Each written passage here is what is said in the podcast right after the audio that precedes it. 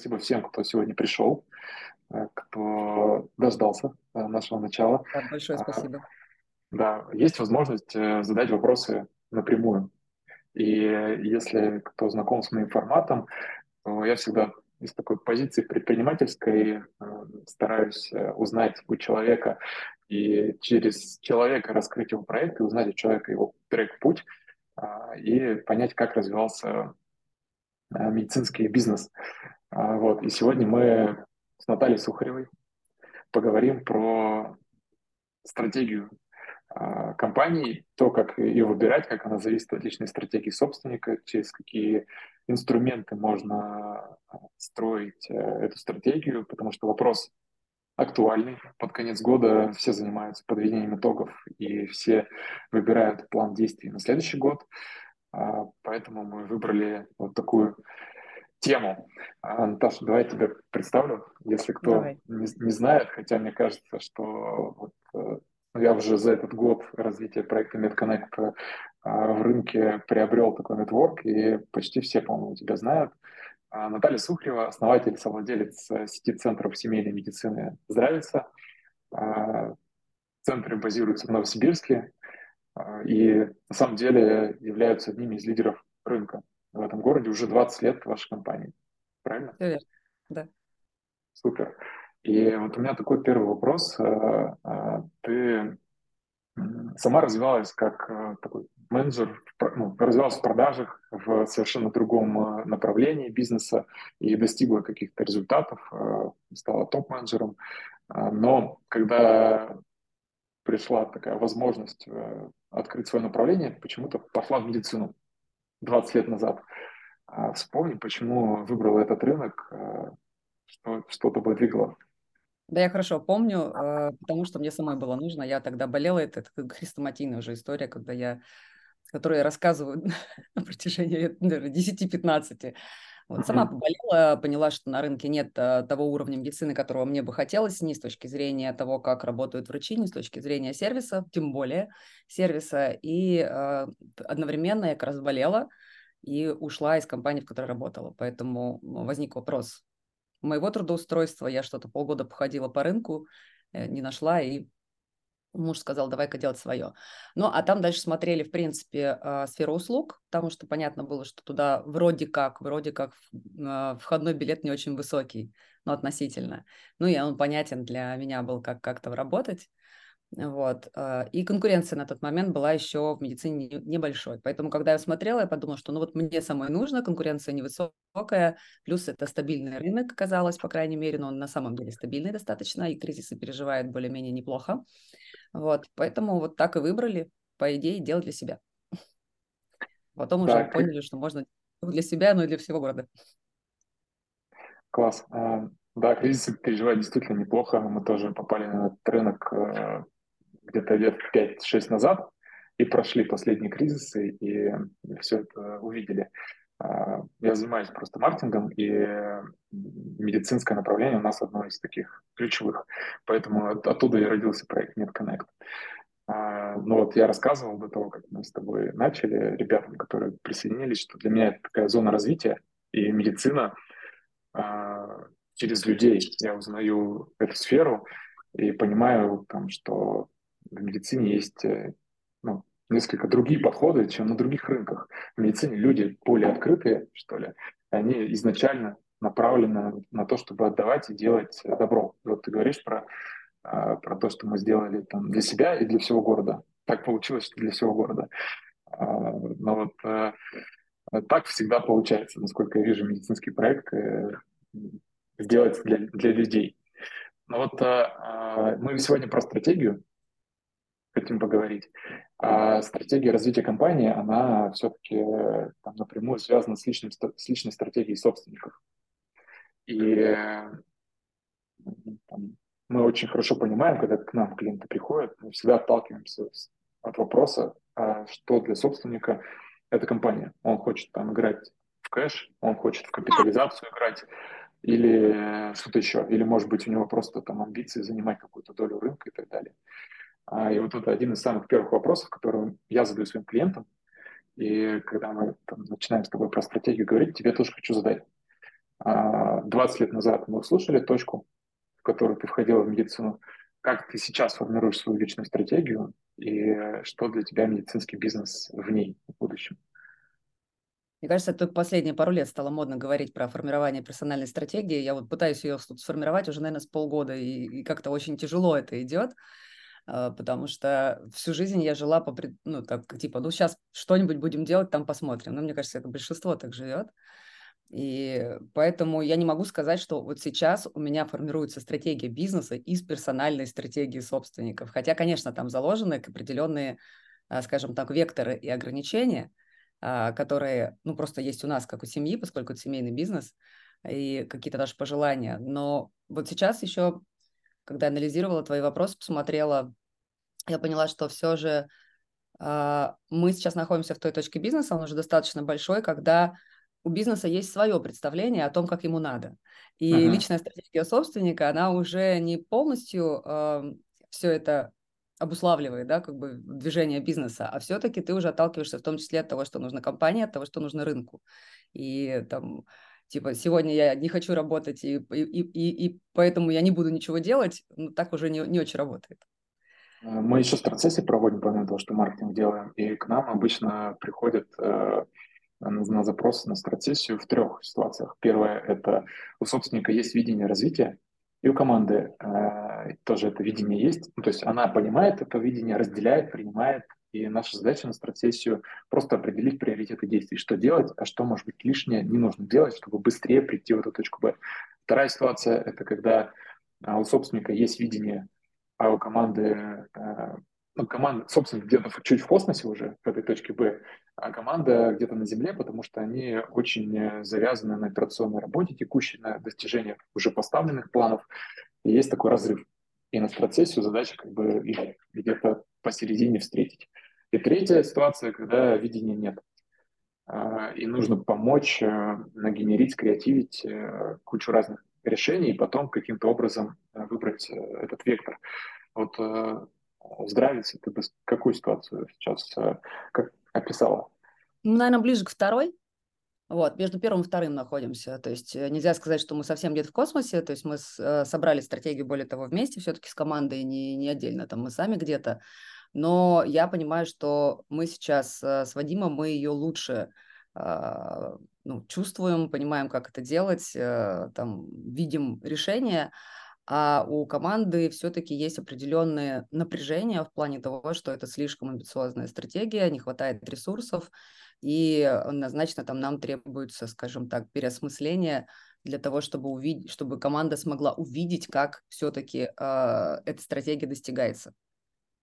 Ну, мне кажется, это такая классическая история. А, многие тоже через это переживали, что команде надо еще продать и объяснить, что да, это да. да.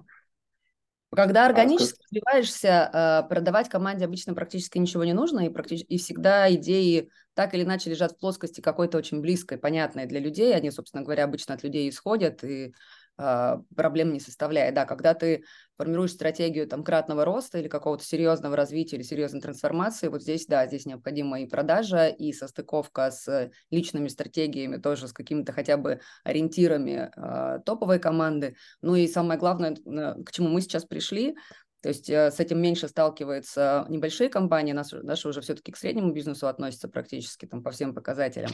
Вот, мы понимаем, что у нас основная проблема даже сейчас не в топ-команде, а в том, что middle команда, она достаточно удалена от нас, и она консервативна, и в меньшей степени понимает, чего от них нужно, и там на самом деле нет каких-то четких и готовых решений, как нужно делать, потому что туда нужно делегировать какие-то части, а, не всегда есть там компетенции, и, ну, вот мы поняли, что наш основной затык, который нам нужно сейчас расшивать, он в middle менеджменте находится. Угу. Тоже, кстати, частая проблема, а, что точка роста именно в этом. А, болезни роста, они плюс-минус одинаковые. Да, абсолютно верно. А, ну, ты сказала, что есть а, э, все-таки такая сверх, сверхзадача или скачок, как ты сказала. Поделишься, в чем он у вас? Или это пока что такая тайна?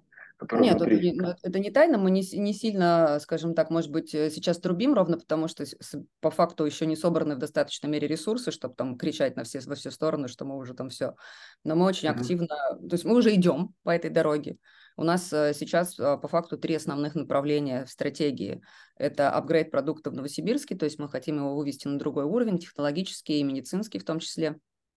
То есть у нас меняются стандарты, меняется подход врачей, мы проучиваем всех врачей по Калгари-Кембриджской модели, то есть мы еще усиливаем, у нас так всегда были коммуникативные очень врачи, мы усиливаем еще их скиллы по коммуникациям, вот, и хотим э, сделать такой некий э, системный продукт по управлению здоровьем пациента, то есть когда вот все эти системы напоминаний, система передачи от врача к врачей, это будет уже э, в большей части и автоматизировано, и сделано не на усмотрение там врача и пациента, а каким-то образом сопровождаться системно.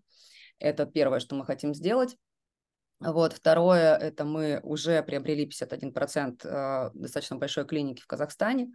Вот. И сейчас мы а, ну, как бы по, по факту находимся в процессе а, налаживания дистанционного управления, а, формирования там более, опять же, системного контура управления, потому что внутри очень похожая корпоративная культура, очень похожие ценности, и, в общем-то, многие вещи сделаны похожим образом, и даже какие-то где-то есть то, что мы не сделали, а у них есть.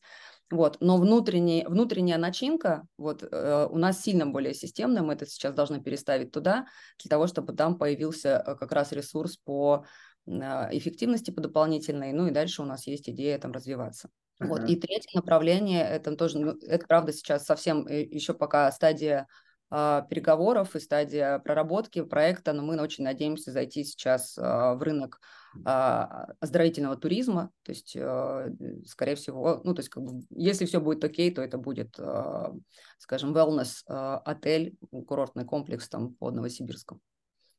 Вот. Uh-huh. И для всего для этого мы, собственно говоря, собираем управляющую компанию, которая могла бы, собственно говоря, не просто вот э, поддерживать текущую операционную деятельность, а развивать все эти три направления. Поэтому у нас сейчас открыты вакансии, а, ну, скажем так, с достаточно высокими требованиями в области менеджмента и hard skills.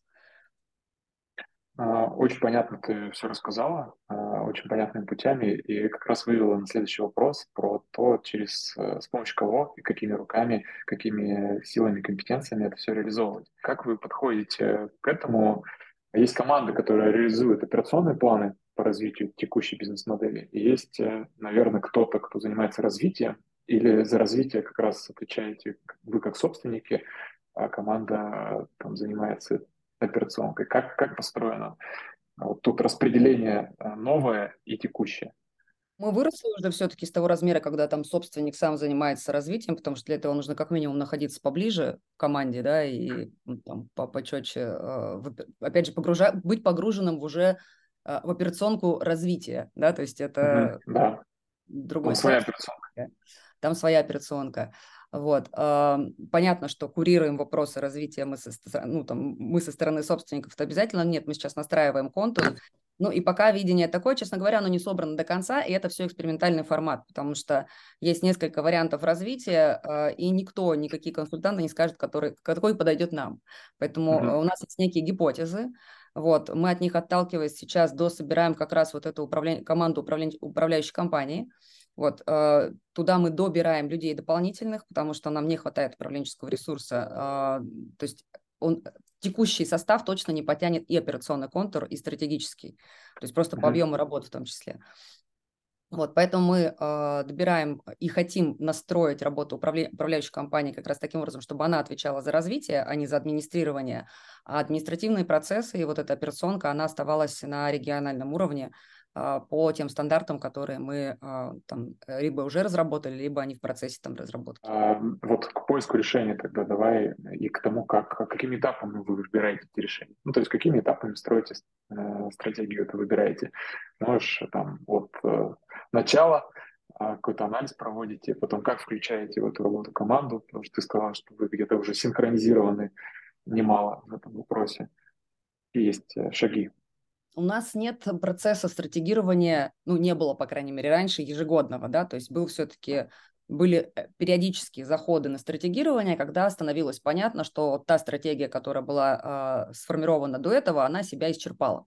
Или что-то случилось, uh-huh. типа каких-нибудь 20-х годов, да, когда там э, стратегия просто прекращает существовать, тебе нужно перестраивать там э, абсолютно все.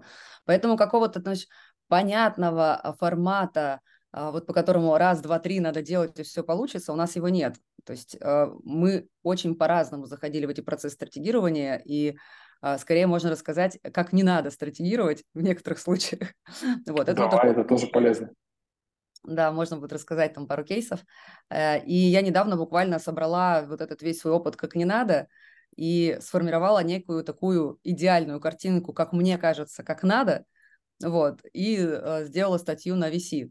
А, на VC.ru. Ну, там прям подробная. Э, да, я, кстати, поняла, что я туда еще не все поставила, еще кое-какие пункты я пропустила, но поскольку это все-таки умозрительный документ, да, в плане того, что, типа, хорошо было бы вот так и в, и в мире розовых единорогов, вот, наверное, это работает, то по факту не получается сделать все идеально в, в идеальной последовательности, да еще и в, стратегирован... ну, в период стратегирования, да, так, чтобы раз и к январю выйти там с готовой стратегией. Вот. Так это пока у нас не работает. Я не знаю, наверное, есть компании, которые уже научились делать вот идеально, мы еще нет. Вот. Поэтому мы в большей степени сейчас как раз находимся в раздумьях, как мы будем делать э, стратегирование ближайшего периода. Но в 2021 году мы э, формировали стратегию с институтом Адизиса, и там тоже были такие забавные штуки про кейсы, как нам надо, как и не надо. Вот. Я так и не спросила, кстати, их, почему они не не делают предварительные а, исследования там какие-то рынка. То есть мы зашли а, в стратегирование без свод-анализа, без каких-либо маркетинговых исследований. Ну, видимо, предполагалось, я писала в статье, что это должно быть как бы априори у нас, а у нас оно как-то априори не было.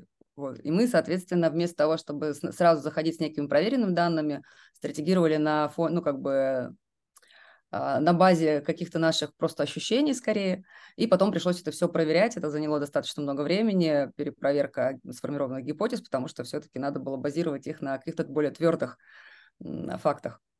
Но они вытащили экспертизу, которая была у вас, из вас. Да, а по факту они вытаскивали экспертизу. Я думаю, что правда это случилось, потому что они работают обычно с более крупными компаниями, где директора, ну, топовый состав, он оперирует этими вещами на уровне там раз, два, три. То есть им это очень легко. А у нас это не было такой, э, такой четкой, да, там проверенной э, информации понятной, которая все время лежит на столе и на котором мы опираемся. Вот, и поэтому, э, скажем, сейчас я вижу это несколько по-другому. Но и сейчас вот мы выбираем процесс стратегирования, и я понимаю, что это мне сейчас придется заняться тем, чтобы собрать там пул необходимых исследований, там, поднять какие-то данные, иначе если я этого не сделаю, то мы опять зайдем примерно так же в стратегирование. А, ну вот о каких данных? А, данных по трендам развития рынка, по продуктам. Однозначно, да. Точно нужно смотреть на тренды, то есть а, смотреть на тренды. Нужно смотреть, что получается, не получается внутри компании, то есть что заходит, что не заходит, и смотреть причины, что случается и что нет, потому что есть причины внешние, есть причины внутренние, да, то есть, грубо говоря, есть гипотеза, которая просто не сработала, потому что рынок не принял, потому что, ну, вы что-то сделали, сделали хорошо, но рынку это сейчас не нужно вот, или по каким-то причинам там зашел какой-то другой конкурент, который успел раньше, такое тоже может быть. Вот. А есть причины внутренние, потому что не то, не то, чтобы это рынку не нужно, мы не можем сделать так, как, как нужно, да, к примеру. И у нас есть некие ограниченные ресурсы, абсолютно реальные вещи в плане того, вот, например, мы уже год не можем доформировать команду до того уровня, чтобы мы понимали, что вот, вот в таком составе мы справимся с поставленными задачами, и поэтому те задачи, которые стоят, они все время растягиваются во времени и до конца не решаются на нужном уровне. И это, конечно, ну как, э, в какой-то момент это, от этого и устаешь, и ну, ты не достигаешь просто нужных результатов, которые тебе хочется. Ну, то как ты считаешь, насколько вообще можно вступая в стратегирование, это все предугадать.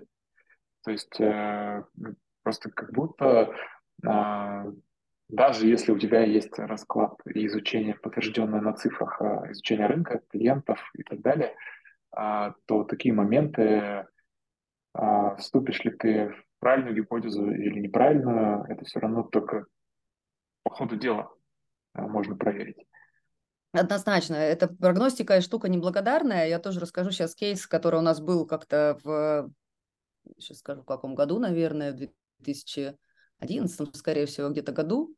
А, мы сделали стратегию. Вот мы, кстати, там все правильно сделали. Мы взяли а, модератора-маркетолога, мы провели а, предварительные исследования, сделали свод-анализ, сделали сессию. На сессии из потребностей клиентов там и внутренних ресурсов определили, что вот – хотелось бы сделать. Тогда у нас вышла идея, победила идея, это было, несколько гипотез, и по совокупности факторов, вот как раз когда мы говорили про ну, такой более-менее системный анализ по совокупности а, факторов выходила вот конкретная стратегия, что нужно было выделять стоматологию, потому что стоматология внутри а, наших широкопрофильных клиник, она не является для клиентов узкопрофильной и доверяют больше узкопрофильным.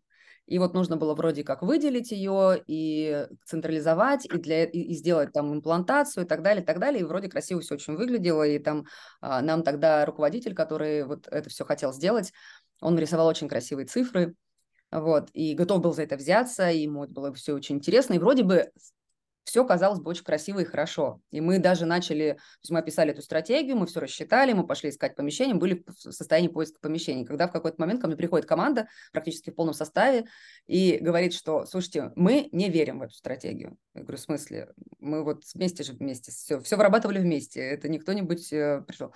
Ну вот мы как-то вот типа вот в общем вот таком вот угаре этой стратегической сессии вот как-то Э, согласились, а вот сейчас мы не верим. Говорю, в чем проблема? Мы не верим в этого руководителя. А, руководителя. Я думал, слишком хорошо все получается, что не Нет, верим. Так там было и то, и то. Но в первую очередь мы, мы не верим, что этот руководитель сможет ее реализовать. А, ну, мы внимательно выслушали, посмотрели а, и э, с командой решили согласиться. Ну, потому что, когда приходит прям вся практически команда, к этому нельзя не прислушиваться, я считаю. То есть, э, ну, и у меня не было оснований считать, что это какой-то саботаж.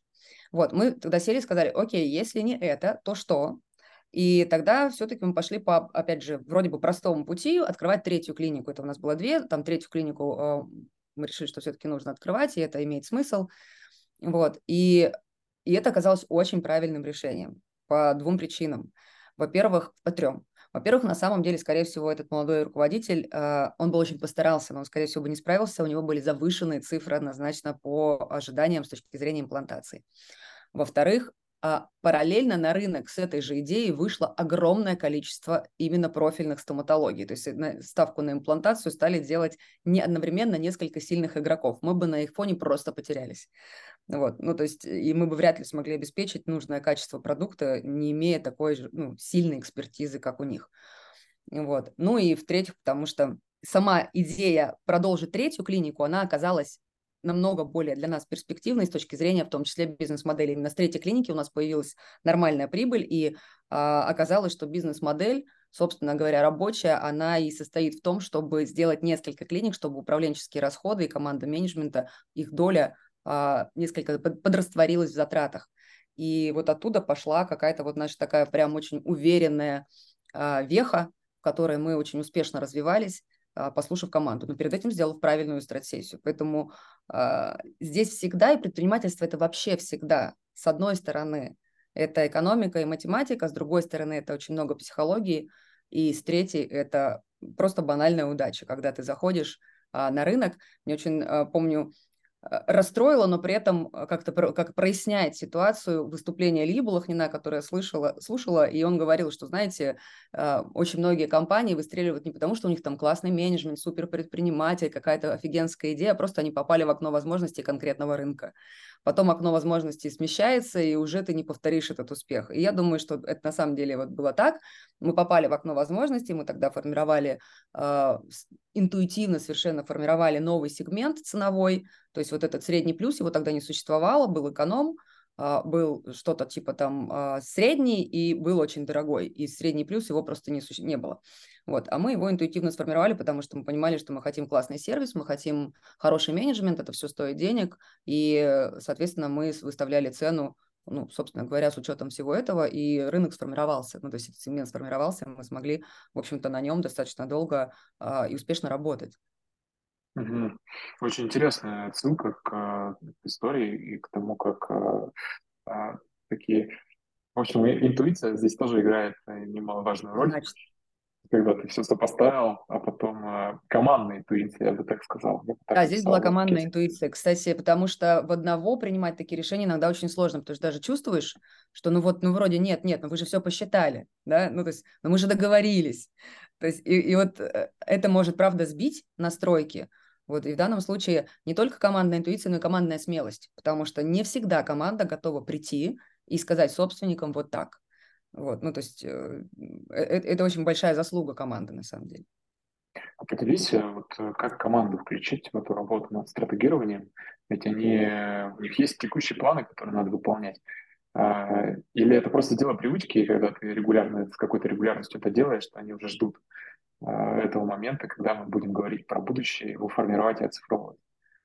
Вот как вы включаете? В какой Слушай, момент? у нас нет проблемы включать, потому что э, все хотят заниматься не только оперативкой. Я не видела пока э, ну вот, в топ-менеджменте людей, которым хочется вот типа оставьте меня в покое, я только оперативкой, на развитие я не, не пойду.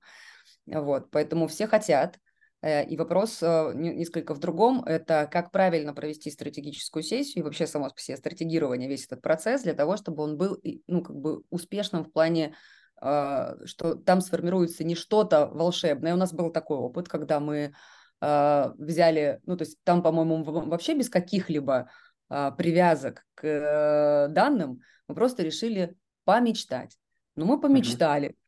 Но вот знаете, как это, аффирмации не сработали. То есть э, то, что мы намечтали, оно не, не имело отношения никакого к реальности, и приземлить это было невозможно. То есть э, по факту такие мечтания, я думаю, что скорее демотивируют, чем э, мотивируют, поэтому лучше все-таки где-то посередине быть. С одной стороны, не оказываться в таком чисто цифровом варианте. Вот я всегда за то, чтобы к цифрам и каким-то чисто результативным там вещам обязательно добавлять смыслы.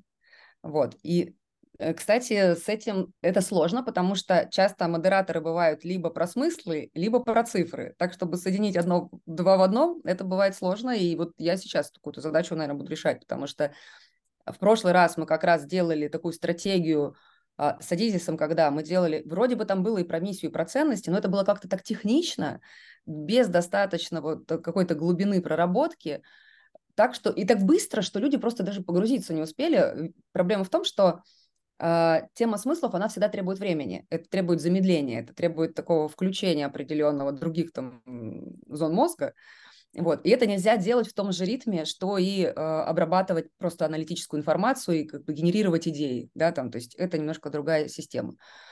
Э, поэтому мы вроде все написали, но она не зацепила. Ну, то есть в результате это остались какие-то, ну, то есть все было написано правильно, вот все правда правильно. И цели классные, и реалистично достаточно. И, ну, там, мы на всякий случай потом проверили, на, на, там, на математике нам как раз Балахнин опять же высчитывал, насколько на самом деле наши идеи, они а, поддержаны возможностями, потенциалами внутренними компаниями и рынка. То есть мы все проверили.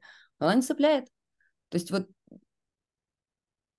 такая вот она какая-то неживая оказывается, да, и вот как сделать живую стратегию, это вот у нас какой-то следующий этап, потому что мы, получается, делали какие-то такие, такие, такие, вот сейчас не было ни одного э, процесса стратегирования, в котором бы мы, наверное, сделали что-то по-настоящему такое вау, и оно бы зажгло, и мы бы пошли.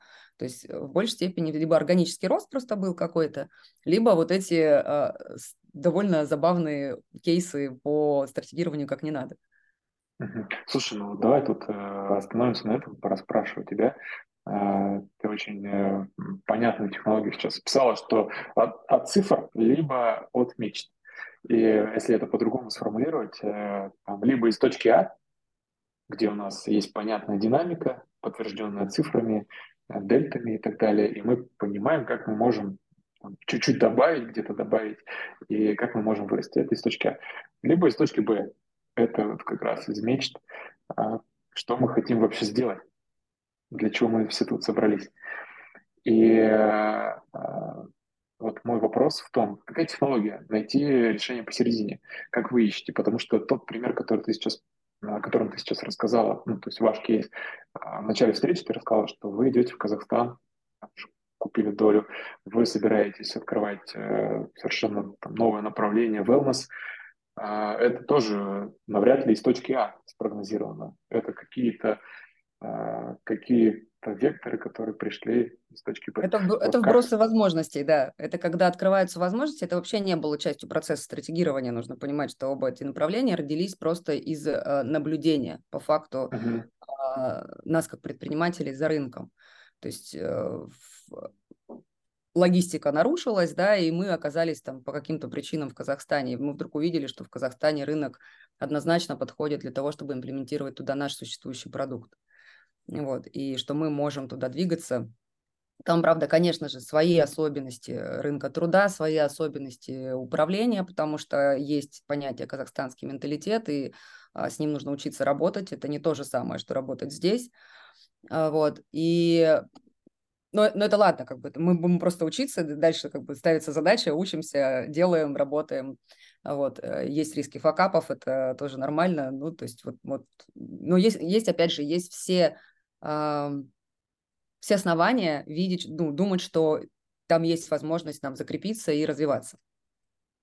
А, с точки зрения то, что мы говорим про отель, тоже абсолютно очевидно, что появился сейчас, то есть этот рынок сейчас э, развивается активно, и, ну, потому что вы, резко вырос спрос, а, тот, те продукты, которые, тот продукт вообще, который есть на рынке сейчас, он однозначно не соответствует тем требованиям, к которым мы привыкли, если мы едем там куда-то за границу, и если мы, ну, то есть сейчас можно, все же знают, да, что сейчас можно оставить э, там где-нибудь под Новосибирском денег столько же, сколько раньше ты оставлял даже не просто в Турции, а в какой, даже и в Испании в какой-нибудь, да, но получить сервис там сильно хуже и продукт там не соответствующий этим деньгам.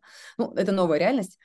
Вот, и в эту сторону многие стали двигаться, и мы тоже, потому что это интересный рынок, э, есть возможности, у нас оказался партнер с землей, и, ну, то есть мы, мы можем сделать на самом деле что-то классное, исходя из своего представления о том, какой продукт а, людям нужно, и мы понимаем, как а, то есть у мужа есть компетенция в девелопменте, у меня, соответственно, есть компетенция в медицине. А, наработать компетенцию в сфере туризма мы уже ее, мы уже ее давно начали нарабатывать в связи с нашим испанским проектом.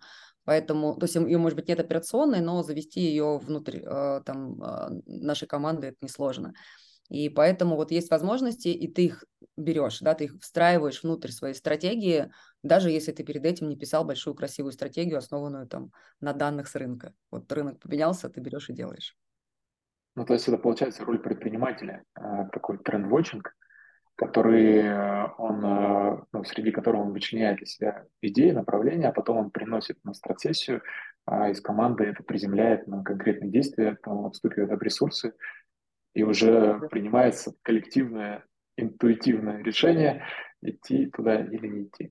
Нет, принимается решение, как туда идти. Потому что если мы как предприниматели видим, что там есть возможности, мы готовы туда инвестировать, то мы не ставим вопрос, что мы туда не идем. Мы туда, мы, мы уже говорим дальше, как идем, и, и дальше встает вопрос у команды, если кто-то не верит, у нас, например, так ушла директор по маркетингу. То есть она не поверила в наши там какие-то стратегические цели, она не захотела работать с Казахстаном, вот, ну, она, соответственно, развернулась и пошла. Это нормально. Ну, то есть, как бы в этом нет ничего ужасного, что часть команды может не принять. Но когда я делала здравицу, на самом начале я же не собирала сначала топ-команду, потом не вырабатывала с ней стратегию. То есть предприниматель всегда в данном случае находится в той зоне, где а, какие-то векторы он может задавать принудительно условно. Потому что если мы сейчас будем собирать, размышлять и так далее, да, то мы можем просто упустить возможность. Вот. И в какой-то момент я очень верю в то, что это случится, да, команда дорастает до того, когда уже команда трендвочит, когда уже команда ищет новые направления, когда ее не нужно ей продавать идеи, ее вовлекать, ну, то есть это когда команда вырастает до уровня, когда она способна мыслить вот такими стратегическими а, горизонтами, и это тоже случается, и вот тогда, мне кажется, у компании появляются новые горизонты. Угу. Ну, а, тут такой опыт может быть, печальный. Может быть, я с такими компаниями еще не работал, но я такого еще ни разу не видел, честно говоря. А что команда приносит и начинает э, так же активно внедрять, как э, собственник. Но хорошо, что мы сейчас... Нет, смотри, подчеркну... я бы не ставила такую, да, равно, так же, как собственника. Может быть, команда может, слушай, есть закрытый акционер, в смысле, есть всякие акционерные общества, где нет собственника, да, там какого-то конкретного, и там реализована эта функция через все-таки какие-то инструментарии внутри команды. Вот. И здесь неважно, там, так же, как собственник, хотя бы как-то может быть, может так же, может где-то лучше, как собственник, но просто, а, как я вижу, а, чем более, скажем так, плоская структура, да, чем больше увлечены а, сотрудники и команда в принятии решений, и чем более взрослая, вот ментально, да, там э, взрослая команда, тем больше шансов, конечно, у нее занимать именно такие позиции, да, то есть э, генерить наравне с собственниками, вместе с ними искать решения, вот. Ну, здесь нужен прям и уровень смелости определенный, да, и горизонт мышления определенный. Но что я еще считаю, да, то есть не надо этого прям ждать от команды, надо в команде это выращивать а, с помощью все-таки определенного инструментария.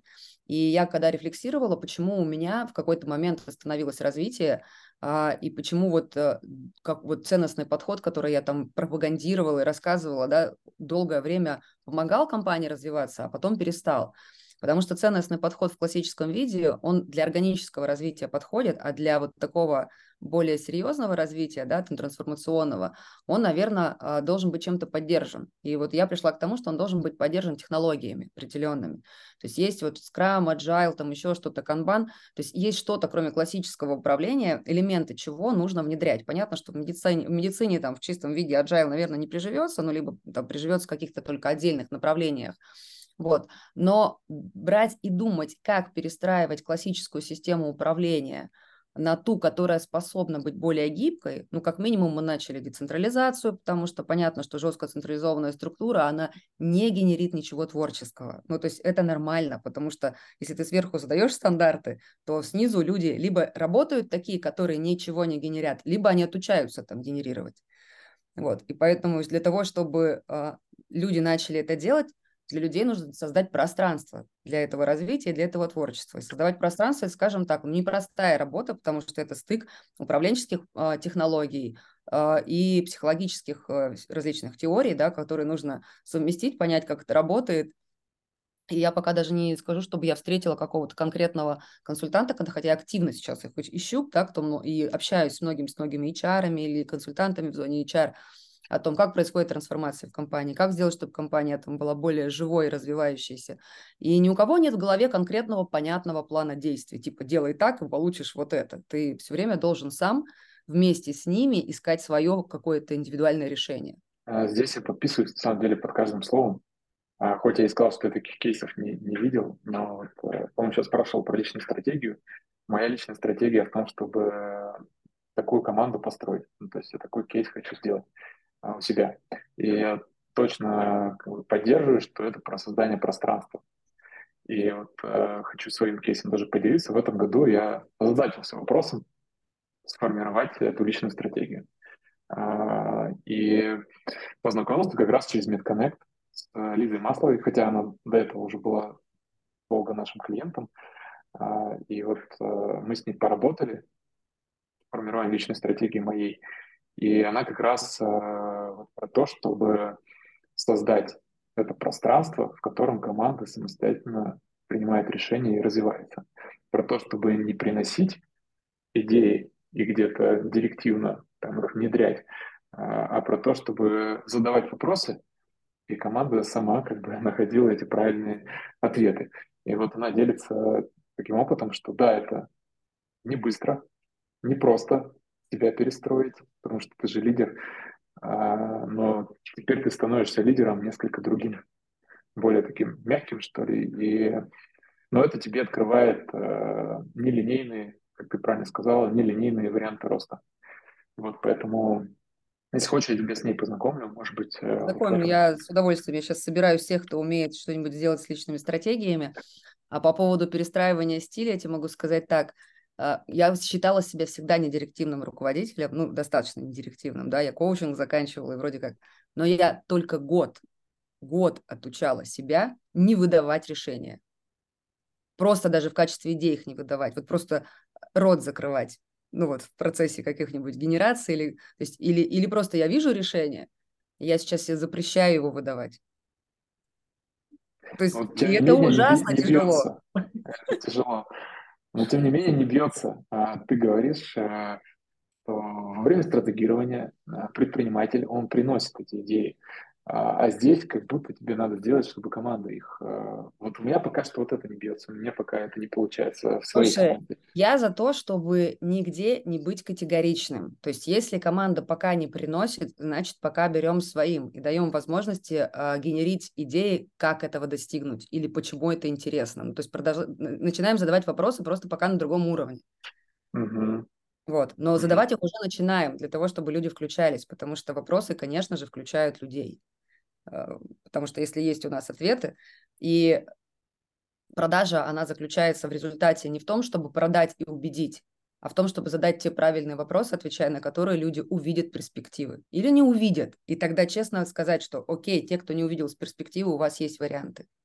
Вот. Потому что в большинстве случаев, а, к сожалению, не то чтобы мы находимся в той ситуации, когда вот мы принесли идеи, а команда говорит, нет, мы их не хотим делать, потому что у нас есть свои. Чаще всего не хотим делать, потому что либо боимся, либо не знаем как, либо еще что-нибудь, но не потому, что у нас есть свои. Своих пока что нет каких-то глобальных, но таких, которые могли бы а, компанию на самом деле сдвинуть, каких-то серьезных, интересных.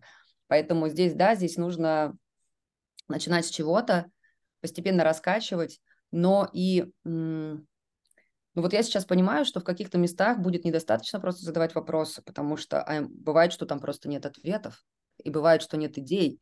И вот сейчас мы там активно переписываемся у меня в канале с Алексеем, который тризом занимается, я думаю, так, ну, наверное, может быть, придется как-нибудь попробовать триз, да, ну, то есть какие-то механики, которые позволяют выйти за пределы своих ограничений. Придется добавлять людей с другой экспертизой, с другой культурой для того, чтобы они привносили другую точку зрения, и мы могли бы тогда об, друг об друга в каком-то конструктивном, может быть, даже конфликте находить что-то новое, потому что когда мы все плюс-минус одинаковые, когда мы все такие хорошие, замечательные, мы, к сожалению, в конце концов можем рождать только что-то очень-очень простое. То есть и какие-то сложные вещи, они э, прекращают рождаться, и так и остается эта история, что тогда собственник где-то что-то находит, приходит, приносит, и вот дальше там какой-то процесс этого абсорбации этой идеи, абсорбирования, да, там а, начинает возникать. Вот. Но это очень большая сложная перестройка, то есть у нас параллельно как раз сейчас, э, если говорить про стратегирование, это один процесс, да, и параллельно этому идет длинный процесс, который думала, что я такая, ну сейчас я за годик оттрансформирую компанию. Но это полная ерунда, то есть на самом деле за годик мы только начали понимать, что вообще работает, что не работает, и будет ли что-то трансформироваться. То есть сама трансформация, она, конечно, идет, но она точно не год занимает, она, ну, то есть я думаю, что реально ну, с учетом, что мы долго разгонялись вместе с вот этим годом, не меньше трех лет мы будем трансформировать просто саму по себе компанию и культуру для того, чтобы она сделала вот этот вот переход от э, того уровня, на котором мы сейчас были, где мы остановились, да, там мы топчемся, до, на следующий. То есть этот переход, они, эти, эти переходы между размерами определенными, они самые болезненные. Ну, то есть потому что там нужно прямо где-то научиться мыслить по-новому, прямо какие-то вещи отрезать, и при этом не отрезать чего-то важного. Слушай, я тебя очень понимаю, прям каждое слово, которое ты говоришь, мне откликается. Надеюсь, э, ребятам, кто нас слушает, тоже. А у меня ну, осталось все-таки парочку вопросов еще. Выбор стратегии реализации напрямую, конечно, связан с людьми, с которыми ты это делаешь. А, но вот э, мы сказали, что да, надо учиться задавать вопросы, перестраиваться, дать себе время на это. А такой инструмент, как ставить большие вызовы. Я читал там некоторых твоих интервью или смотрел, что ты говорила про то, что мы хотим там, менять рынок медицины, улучшить его. Ну и сегодня ты тоже начала, чтобы было какое-то несогласие с тем, как рынок медицины работает. Вот э, когда ты только формировала команду, было ли это вызовом, который объединял вокруг себя людей? И что является вызовом для твоей команды сейчас? Это как раз вот там, выход в новые регионы или в новые, в новые форматы, в новые бизнес-модели или что-то другое? Слушай, вот когда я начинала, да, однозначно идея сервисной медицины, да, такой вот э, человек-ориентированный, пациент-ориентированный, тогда еще такие слова не говорили, но суть была именно такая.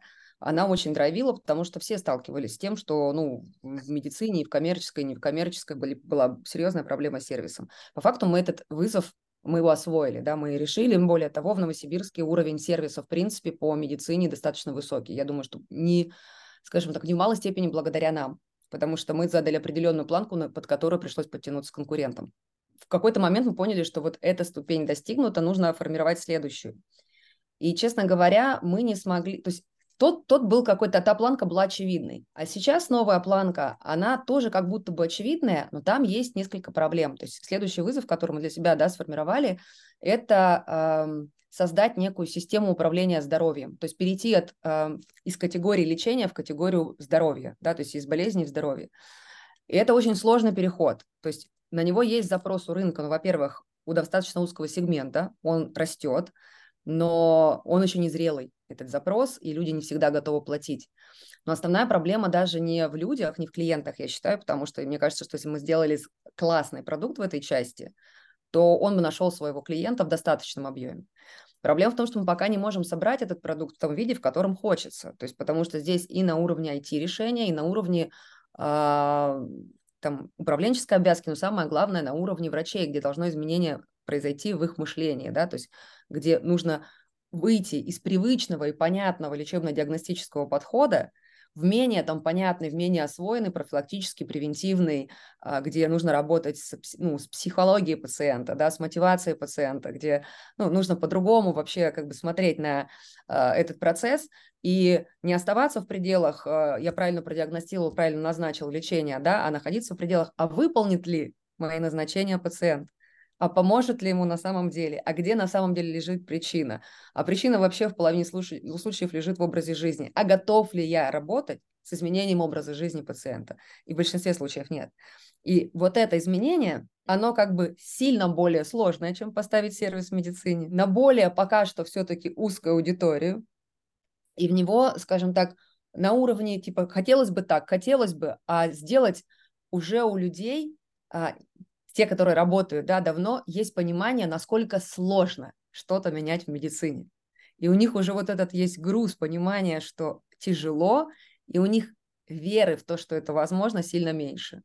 И то есть, хотя я считаю, что здесь просто как, ну, нужно брать и делать. Нужно просто идти, идти, идти. Это не получается. Вот это сделаем. Тем более, что на рынке появляется все больше и больше возможностей создавать этот продукт. То есть появляется а, какая-то среда вокруг этого, какая-то информационная там обвязка возникает, там IT-система, которая помогает это делать.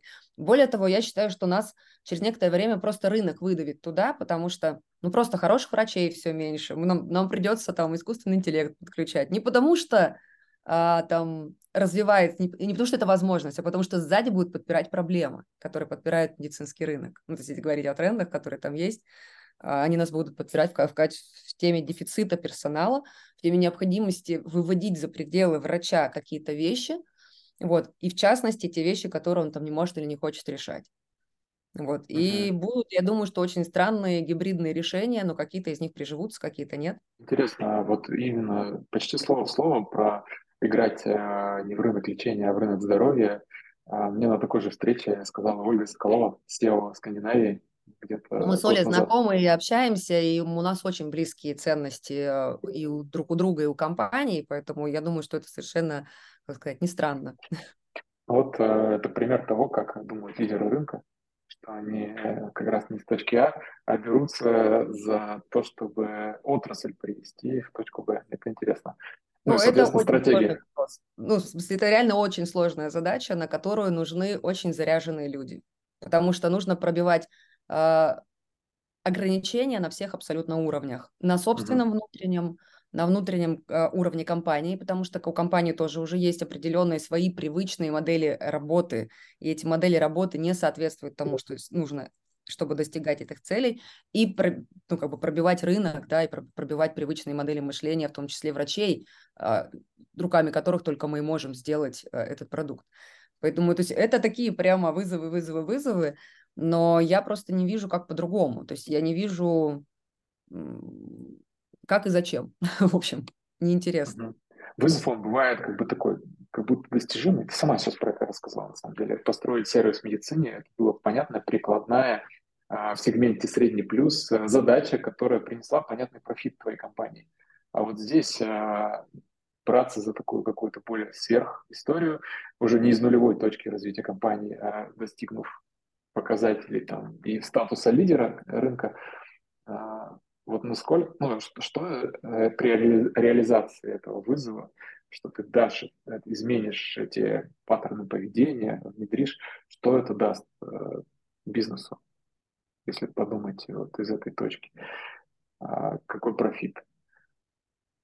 Ну, это способность работать на том рынке, на котором не умеют все остальные игроки работать. Если оставить в стороне саму ценность, которую ты создаешь, потому что это на самом да. деле отдельная совершенно ценность, э, помочь научиться э, клиентам, пациентам заботиться о себе с нашей помощью, но скажем так, проактивно, да, то есть э, как, насколько это возможно управлять этим процессом и не доводить себя, ну, как минимум, там, до стационаров по возможности, да, и в ряде случаев это абсолютно решаемая задача, которая просто решается через понятие там осознанность, как, как бы мы его, может быть, не очень любили, ну, в смысле, все его любят с точки зрения о саморазвития и осознанности, это хорошо, но в действиях и в реальности это, это как бы, ну, определенная дисциплина. И все же хотят э, удобно, красиво, быстро и несложно, но, с другой стороны, если понимать, зачем, я вот сейчас разговаривала с 14-летним крестником, и вот у него пока не стоит вопрос, ну, там, там типа, зачем заботиться о здоровье? Ну, типа, нормально есть печенюшки. Я ему просто рассказываю, окей, как бы, что ты, что, что ты делаешь с собой, когда ты ешь печеньки, вот, э, э которые произведены промышленным способом. Ну, просто давай, ну, так, чуть-чуть. Вот. Понятно, что он прямо сейчас не прекратит их есть. Но если хотя бы примерно, да, в его голову будет попадать периодически какая-то связь между тем, что он делает сейчас, и тем, что будет с ним происходить в ближайшее время, правильными для него словами, то, собственно говоря, скорее всего, он быстрее, чем э, наше поколение, придет к более разумному и здоровому там, питанию, потреблению. Ну, это мы сейчас видим, mm-hmm. потому что информации много вокруг. Сейчас э, там, поколение Y считается, что все-таки в большем объеме, э, скажем так, имеет более здоровые паттерны.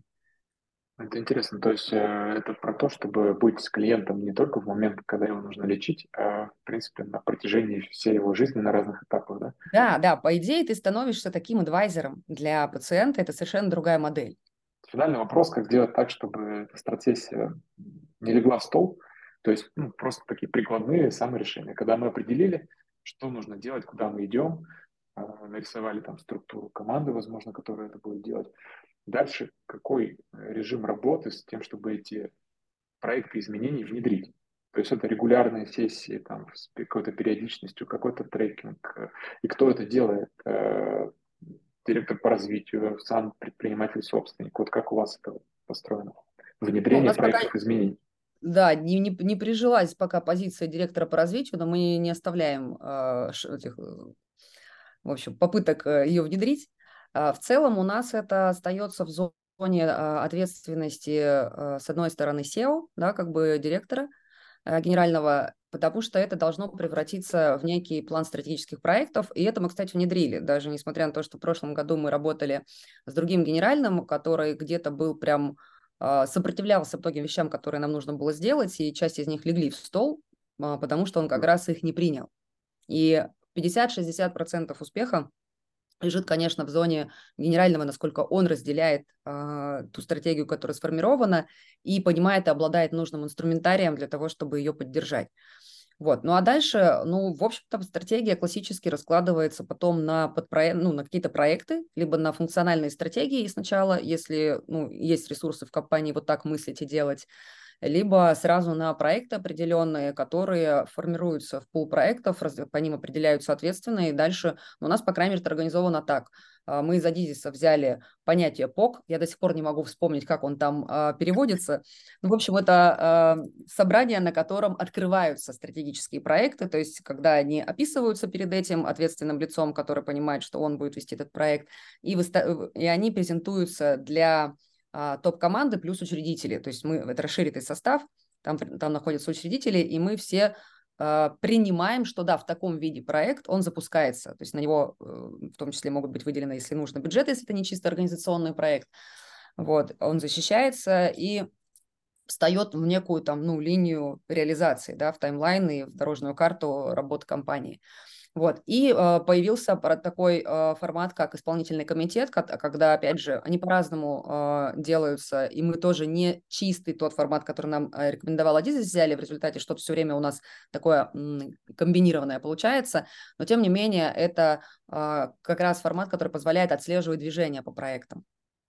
Вот, и то есть мы э, заслушиваем, опять же, раз в месяц, вот, например, Вадим на этом уже э, на этой встрече не присутствует, но я присутствую как человек, который курирует большую часть стратегических проектов. Вот, я слушаю внимательно, там, а, что происходит, какие у нас движения, задаю вопросы, и, может быть, либо свернут проект, к или, наоборот, ему должен дан новый вектор был, ну, либо мы просто понимаем, что он двигается, и мы как-то это все э, а, отслеживаем. Ну, мне пока не до конца, опять же, нравится, как это работает. Мне не нравится пока ритм, тот, который есть. Мне, мне, мне он кажется не совсем а, достаточным, и форматы пока еще в процессе корректировки, и это год прошел. То есть я могу сказать, что вот мы год уже экспериментируем, но вот сейчас только нашли время, поскольку нам приш... надо было менять генерального, и там параллельно этому невозможно было чего-то еще менять. Вот.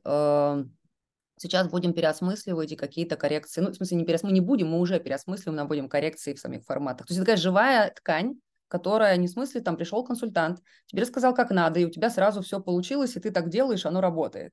То есть так не работает. В основном я то, что слышу у других, точно так же. То есть приходит консультант, он что-то предлагает, ты что-то пробуешь, что что-то получается, что-то не приживается. А, где-то придется на дополнительные итерации переразработки заходить. Мы сейчас оргструктуру мы разрабатывали с Адизисом. Вроде, опять же, все сделали правильно, но оно не заработало в том виде по разным причинам не, не смогли найти таких людей, э, получили более серьезное сопротивление системы, чем ожидали. Вот. И мы сейчас э, заново заходим на переразработку снова организационной структуры. Вот. И да, внутри команды уже где-то есть, например, а, там, э, там неверие, где-то есть апатия. И ты как, как предприниматель это смотришь и думаешь, черт, черт, черт, надо быстрее. Но быстрее не получается. И дальше ты просто понимаешь, окей, теперь мы дальше будем реализовывать то же самое, но с еще большим сопротивлением. Ну, окей, ну, как бы вот, если мы там где-то ошиблись или еще что-то, э, ну, значит так, мы будем дальше это делать, потому что как предприниматели, ну, то есть одно из свойств, мне кажется, предпринимателей – это двигаться дальше, несмотря ни на что. Ну, есть просто двигаешься дальше, ищешь то решение, пока ты его не найдешь. Да, здесь соглашусь. Ну и, и рост, э, и деньги, они в регулярности. Да. Абсолютно точно. Они, Регулярности попыток. Регулярности да, действий, э, попыток и всего остального, а не просто в сформированных гипотезах и векторах. Супер. А, друзья, надеюсь, вы взяли прям себе какие-то вещи из э, того, что рассказала Наталья. А, мне точно было это полезно. Давайте перейдем к вопросам. А, вопрос про дизайн человека. Используете ли вы при астрологию дизайн человека в HR-вопросах? Смотрите, я лично, да, просматриваю и там смотрю, соответственно, какую-то астрологическую штуку, там и дизайн, если есть э, возможность. Но я не могу сказать, что я базирую на этом принятии решений. То есть я, скажем так, я, я дополнительно получаю про это какую-то информацию, что-то себе этим могу объяснять, но все-таки стараюсь в данном случае быть, э, ну то, что не, даже неправильно сказать, стараюсь, я, наверное, не рискнула еще перейти в эту парадигму. То есть я знаю предпринимателей, которые живут из этой парадигмы, говорят, что все хорошо работает, но у меня пока слишком классический бизнес и слишком, скажем, мне кажется, классическая команда, чтобы э, работать в таком режиме. Поэтому пока это факультативные дополнительные штуки, которые мне интересны. Но что интересно, кстати, про дизайн человека, э, я в этом году разбирала собственную там, конфигурацию психики с психоаналитиком, э, проверенными научно доказанными методами, скажем так. Я потратила на это несколько недель э, времени, э, там, протестировались мы там в хвост и в гриву, значит, все вытащили, вот все как правильно, как положено, без всякой эзотерики. Вот. Но окончательный результат практически полностью, по сути, совпал с моим профилем по дизайну человека. Поэтому, в принципе, можно долго, нудно и усердно с психоаналитиком, ну, там, и с психологическими тестами, а можно посмотреть э, на профиль Human Design, и, в принципе, какие-то базовые вещи, э, скорее всего, окажутся верными. Ну, я в этом плане очень такой эмпирик, потому что если я вижу, что работает, то я использую. Как можно попасть в команду вашу как раз? Умножение. Пойти, Пишите мне в личку в Телеграме, присылайте резюме, на какую позицию хотите, и будем смотреть. У нас много открытых вакансий. А какой процент на фото от общего вала вы выделяете? Слушайте, нет уже понятия процент на фото, который мы выделяем. Есть рыночные зарплаты, есть структура нашего персонала, и, ну, как бы, какой надо, такой выделяем. Ну, то есть здесь шутки плохи, бы пару раз э, отстали по зарплатам от рынка, это были очень печальные последствия. Я прям не рекомендую так отставать. То есть это было не а, специально, у нас, у нас позиция наша, чтобы всегда быть в рынке и лучше по верхней границе рынка, это просто не всегда получается, и не по всем позициям, скажем, мы всем это можем позволить, но в рынке мы должны быть. И вот эти отставания очень больно по нам ударили, очень. Не рекомендуешь, потому что потом сложно в финмодель встроить ну, выше зарплаты? Или а, во-первых, начинается отток персонала, во-вторых, у тебя очень сильно косячится HR-бренд, который потом очень сложно восстанавливать его. Окей, понятно. А, развиваете ли свое мобильное приложение и как а, оно влияет на путь клиента, пользуются ли им пациенты? А, мы в свое время сделали мобильное приложение одними из первых на рынке. Оно было очень неплохое на тот момент. И мы посчитали, было его сложнее поддерживать, чем э, сделать новое. Поэтому сейчас мы находимся на стадии тестирования лично, на, на личном кабинете э, того, что заходит и хорошо работает для пользователей. Там у нас есть определенный план работ, э, который мы делали на основе исследований, в том числе это опять же с Ильей Балахниным. И мы понимаем просто, что нам нужно докрутить для того, чтобы мобильные, ну, чтобы личные кабинеты там, впоследствии мобильного приложения работали. Нас, кстати, очень долго убеждали, что мобильное приложение, век мобильных приложений закончился. Мне вот. кажется, он только начинается, честно говоря. Э, он, мне кажется, перешел просто на новый этап. Вот век тех мобильных приложений точно закончился, да, там а сейчас начинается какой-то новый. Мы понимаем, что личный кабинет дешевле сделать, быстрее сделать и на нем откатать, и проверить, что на самом деле нужно, а что не нужно, и потом уже это зашивать в мобильное приложение, чем сразу пытаться запилить мобильное приложение и потом его там апгрейдить. Вот, поэтому, да, мы собираемся делать мобильное приложение, когда мы проверим наши гипотезы базовые основные. Моя идея такая, что э, в приложение должно быть зашито то, без чего пациенту не очень удобно, и, ну, в первую очередь, это его же персональные данные, да, медицинские, и мне кажется, что ну, то есть тут главное качественное информирование и делать очень простым процесс регистрации. У нас была ошибка, мы, например, делали сложный процесс регистрации, вот, соответственно, количество пользователей было, может быть, там сильно не то, не то, которое было бы нужно. Вот, сейчас я уверена, что там скажем, практика работы с мобильным приложением уже такая большая, что вытащить оттуда best practices и, и как бы их туда встроить не составит уже труда. Ну, то есть это точнее, это просто труд, это уже не какие-то там а, великие идеи. Тяжело ли совмещать работу и семейную жизнь? А, значит, ну, я так понимаю именно в смысле, что мы вместе с партнером а, работаем три компании. Сложно. Я до 2021 года а, самостоятельно практически все делала в компании, и муж принимал решения только на стратегировании, на каких-то крупных финансовых там решениях и такой финансовый контроль, причем там такой поверхностный, там тоже по ключевым точкам осуществлял. В 2021 году я сама его позвала внутрь управления, потому что поняла, что что-то мне одних моих мозгов не хватает, и мне нужно еще его. И это был трэш длиной в год, а, когда мы только притирались друг к другу, и это было нереально сложно, и сейчас это непросто, и ну, на это требуется прямо отдельный ресурс, и, э, это дало свои плоды? А? Вот эти векторы дало свои плоды, эти векторы... Оно дает, оно дает, но иногда очень хочется сказать, да блин, лучше бы я была одна. но это не так. Это так только кажется. А, очень нужно тренировать взрослость. Вот я что поняла, что, например, вот в этих партнерских терках у меня, например, какой-то такой дурацкий паттерн, это сваливаться в детскую позицию, кошмар, короче, вот, и это тяжело. Вот, поэтому разграничиваем э, общение, то есть мы жестко пришли к тому, чтобы разграничивать общение, и более того, самые э, отвратительные как бы наши э, склоки происходили, знаете, когда? Когда это было случайное, незапланированное общение, типа думал, думали пару фраз сказать вот сейчас по дороге, то есть неподготовленные, когда мы в неподготовленном контексте вдруг начинали говорить про работу из, из смешанных ролей. Поэтому сейчас очень четенько. Если ты хочешь поговорить про работу, сначала ты определяешься, из какой роли ты собираешься говорить, жены или партнера, предупреждаешь об этом партнера заранее, планируешь это, и только поэтому идешь говорить. Во всех остальных случаях... В Google календаре, да? Серьезно, так, во всех остальных случаях лучше или пойти к подруге пожаловаться, или к психологу сходить.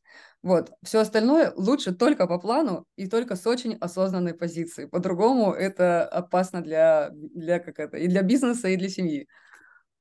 Вот. Как сохранить Спасибо. мотивацию ключевых сотрудников? А я считаю, что э, довольно много есть незаменимых, точнее, очень дорого заменимых, а иногда и вполне незаменимых, ну, реально незаменимых.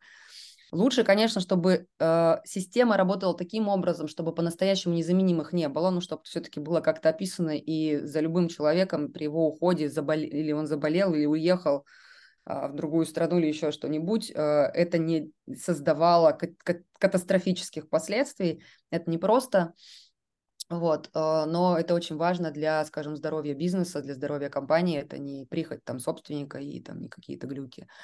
Вот. Э, как сохранить мотивацию? Мы вот недавно как раз разговаривали с Лешей Повалов, с которым мы там делали проект по найму топов, и разговаривали о том, что было бы неплохо внедрить такую штуку, как некие предикторы, да, там система предикторов увольнения, риска увольнения – ключевых сотрудников. Для этого как раз сначала нужно описать критерии, а кто, ну, описать и понять, и посчитать, кто является ключевым. Вот мы собираемся просто с Лешей, скорее всего, это сделаем. Вот, а, потому что в голове то, что у нас является ключевым, и кто реально является ключевым, скорее всего, будет картинка не до конца совпадать. То есть будут те, которые переоценены, ну, то есть их уход, кажется, что он уйдет и все развалится, так вот у нас было так с директором по маркетингу, нам казалось, она уйдет, и все, все развалится. Ничего подобного, вообще там все перестроилось, и э, даже эффективнее оказалось, там, чем, чем было. А есть, которых мы кажется, что да ничего и не уйдет, а если уйдет, то ничего страшного, а на нем может держаться что-то, что мы не видим. Вот, поэтому здесь аудит такой точно нужно делать, аудит таких, э, мотивации таких сотрудников точно нужно делать, я считаю. Точно нужно с ними обязательно разговаривать на тему того, какие у них личные стратегии, то есть мы, ну, понятно, что большинство людей не делает персональные стратегии, но хотя бы примерное понимание, куда смотрит а, их семья или там они, да, куда, потому что ну, у меня так оказалось, а, когда у меня была директор сети, она меня поставила перед фактом, что они переезжают в Сочи, а я про это не знала, то есть я недостаточно с ней близко общалась, э, и она меня поставила перед фактом, что вот через несколько месяцев они переедут в любом случае. И типа, если она сможет, если мы позволим работать дистанционно, а будет, если нет, то она просто переедет и, ну, ищите нового директора. Э, и вот это вот как бы однозначно там моя недоработка как э, руководителя, да, там ее. И это меня научило тому, что, да, важно общаться с ключевыми сотрудниками, знать, кто это, общаться с ними, понимать, что им важно, и помогать им а, там поддерживать их мотивацию. Как сохранить, это всегда индивидуальная история. Вот недавно тоже на конференции разговаривали, особенно по ключевым. Ключевые люди – это часто люди специфичные, на специфичных должностях, ну, не обязательно, но чаще всего. И какой там а, набор мотиваторов, что происходит сейчас в жизни у человека, от этого будет тоже очень сильно зависеть сама по себе мотивация, потому что вчера человек мог быть абсолютно замотивирован на развитие, а завтра у него заболела мама, он узнал там про какой-нибудь диагноз онкология, и он сказал, что в ближайший год я с мамой буду проводить у постели. Все, никакого развития. И поэтому угу. как бы здесь нужно вот все время вот в контексте быть. Твоя формула мне тоже очень откликается. Опять же, свой пример приведу а, про личные стратегии. И я на самом деле именно на этом строю взаимодействие с ключевыми сотрудниками и, в принципе, с сотрудниками, которые приходят работать. Мы там понимаем, зачем к нам приходят маркетологи, например, что они будут реализовывать в нашей компании. И именно такой портрет людей и ищем. Как мы к этой синхронизации через личную стратегию пришли? А у меня бизнес в партнерстве, и мы 9 лет уже устроим в партнерстве. У тебя 20 достижения побольше, но вот э, у меня 9. И мы начали разматывать, а почему нам удается партнерство сохранять. Потому что совпадают личные стратегии и личные цели, либо дополняют друг друга. И нужно друг о друге знать, и мы постоянно партнерские сессии такие проводим, и это позволяет как бы на новый этап развития и бизнес выводить, и оставаться, понимать, кто что здесь делает. И мы вот этот э, опыт взяли и переложили на сотрудников. И когда внедрили эту историю, реально гораздо проще стало и общаться, и строить команду, и как в вопросе звучит мотивировать. То есть даже не надо мотивировать, просто мы понимаем мотивацию друг друга с этим сотрудником. У меня раньше была такая практика, пока я более плотно работала, вот с той директором сети, э, мы всегда вместе делали обязательно в конце года, а, нет, в начале следующего года, когда как раз выдавали бонусы, а, мы всегда благодарили за прошлый год и под, ну, подбивали, да, там итоги, что получилось, и сам человек рефлексировал, и мы говорили там, что с нашей стороны мы видим, как человек там а, продвинулся и за что мы ему благодарны, и одновременно всегда спрашивали, а как ты видишь следующий период, да, там, что ты хочешь mm-hmm. реализовать, там, какие у тебя, то есть вот эти индивидуальные встречи, они были обязательно, и я, я была тоже до какого-то момента в курсе, сейчас это задача SEO, вот, и э, я считаю, что это правильно. Более того, у меня сейчас такая дикая мысль, э, дикая в плане того, что потому что может быть все что угодно после, это а не синициировать ли какой-нибудь групповой формат создания именно персональных стратегий у людей, для того, чтобы они смогли состыковать задачи компании, как бы найти вот эту связку между своими жизненными приоритетами и приоритетами компании.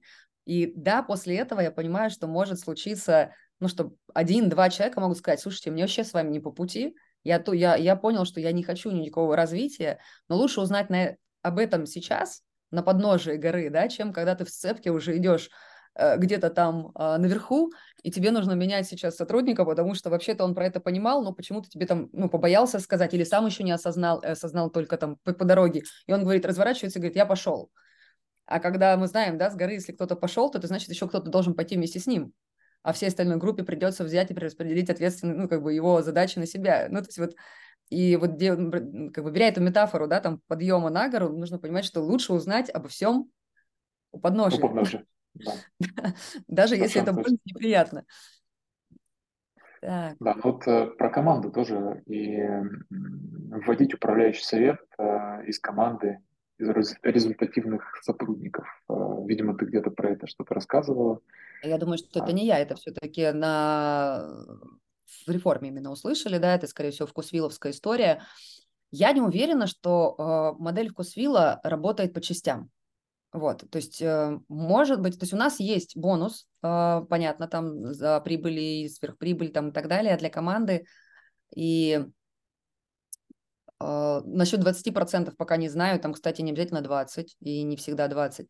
Но мне кажется, что для того, чтобы давать много прибыли, да, какую-то большую долю прибыли, нужно, чтобы у людей была достаточная взрослость и реальное влияние. И вот э, это, как мне кажется, да, имеет смысл делать тогда, когда уже команда выросла. Ну вот зрелость, когда подросла, потому что и так, так иначе можно просто отдать 20% прибыли. А и, и они не будут влиять на это. Да, они, не просто не влиять. понимают, как влиять, даже если захотят. Да, потому что они не понимают, как влиять, потому что им и так достаточно. Ну, к примеру, вот если сейчас, там, не знаю, бонус там, например, там, условно 5% от прибыли, ты им взял, дал 20. Mm-hmm. Клево же. Ты ничего не сделал еще, но ты уже 20% получил. И очень многие просто сядут и ничего не будут делать дальше, потому что это вообще потолок. Это уже был потолок их, э, ну, э, мотив... финансовой мотивации, да.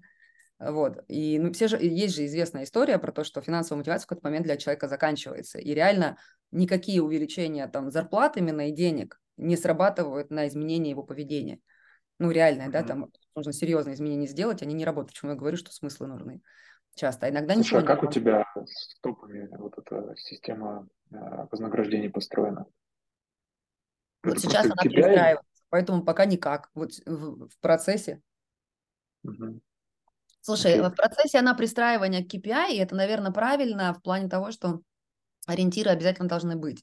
Но опять же, э, я читала книжку KPI, который убьют ваш бизнес, и я с ней согласна. То есть как бы чистый, классический, просто KPI, не поддержанный больше ничем, по мне, так это та штука, которая убивает систему, потому что люди всегда ее обойдут и найдут, как выполнить именно KPI, а не делать то, что нужно бизнесу. KPI – это бездушная штука, которая, к сожалению, а, делает слишком тоннельное мышление, мне кажется. У меня сейчас тоже такой этап пересборки KPI. Ну, я регулярно его делаю, но а, как раз либо качнуть в сторону того, чтобы привязать а, какой-то, к какому-то проценту прибыли команду топов, либо продолжать простраивать каждому топу каждый год э, KPI, на который он должен повлиять на запуск новых проектов, там, на оптимизацию текущих и так далее.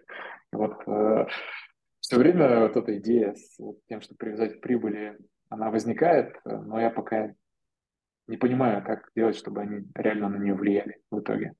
Я считаю, что э, правильно, наверное, так, вот у меня внутри сейчас, знаешь, какой ответ родился, что правильно завязывать на прибыль того, который кто пришел и сказал, я хочу влиять на прибыль. А угу. если они еще не думают понятием прибыль, то боюсь, что привязка к прибыли ничего не даст.